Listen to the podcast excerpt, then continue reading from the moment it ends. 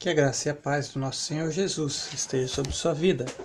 Leitura leitura no livro de Jeremias, capítulo 22. O Senhor Deus mandou que eu fosse ao palácio do rei de Judá, descendente de Davi, para dizer ao rei, aos seus oficiais e ao povo de Jerusalém que escutassem estas palavras do Senhor.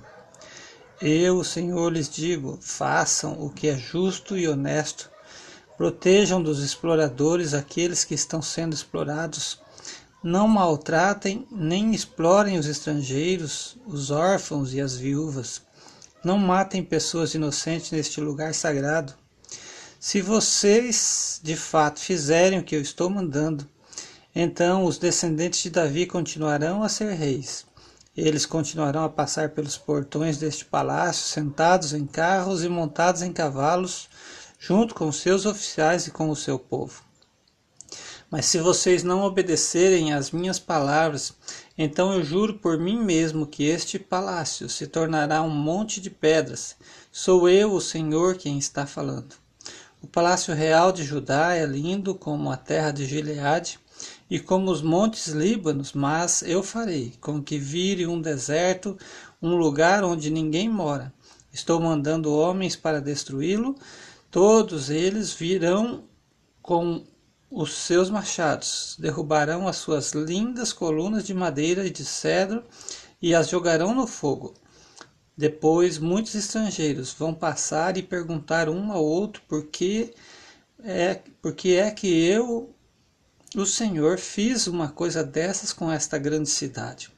Aí eles responderão que foi porque vocês abandonaram a aliança que fizeram comigo, o Deus de vocês, e adoraram e serviram outros deuses.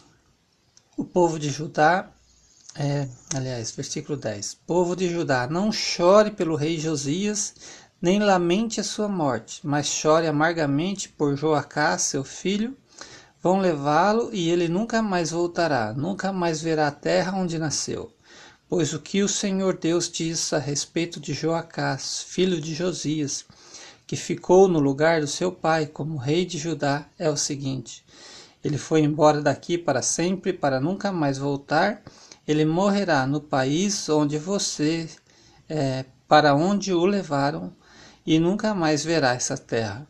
Ai daquele que constrói a sua casa com injustiça e desonestidade, não pagando os salários dos seus vizinhos e fazendo com que trabalhem de graça. Ai daquele que diz: Vou construir para mim uma casa bem grande, com quartos espaçosos no andar de cima. E então ele põe janelas na casa, forra as paredes com cedro e pinta de vermelho. Será que você é rei só porque constrói casas forradas de cedro? Melhores do que a dos outros? Melhores do que as dos outros? Josias, o seu pai, viveu uma vida normal, sempre foi o justo e honesto, e tudo o que ele fez deu certo. Ele tratou com justiça os pobres e os necessitados, e tudo lhe correu bem. Quem faz isso mostra que de fato me conhece. Sou eu, o Senhor, quem está falando. Mas você só enxerga os seus interesses egoístas. Você mata os inocentes e explora o seu povo com violência. Por isso, Deus diz o seguinte a respeito de Joaquim, rei de Judá e filho de Josias: Ninguém vai chorar a morte de Joaquim, nem dizer que coisa horrível, amigo, que coisa horrível. Ninguém vai chorar por ele e nem gritar: Meu senhor, meu rei. Ele será sepultado como se sepulta um jumento morto, será arrastado e jogado para fora dos portões de Jerusalém. Povo de Jerusalém, vá até o Líbano e grite, vá até a terra de Bazã e grite bem alto. Que a sua voz seja ouvida desde as montanhas de Moabe, pois todos os países amigos que você tem foram derrotados. Deus lhe falou quando você estava bem de vida, mas você não quis ouvir. Isso é o que você isso é o que você tem feito desde a sua mocidade pois nunca obedeceu a Deus. As suas autoridades serão espalhadas pelo vento e os seus amigos serão levados como prisioneiros de guerra, então a sua cidade será humilhada e envergonhada por causa de todo o mal que você tem feito. Você que está muito seguro entre os cedros trazidos do Líbano, você vai gemer quando chegarem as dores, dores iguais à da mulher na hora do parto.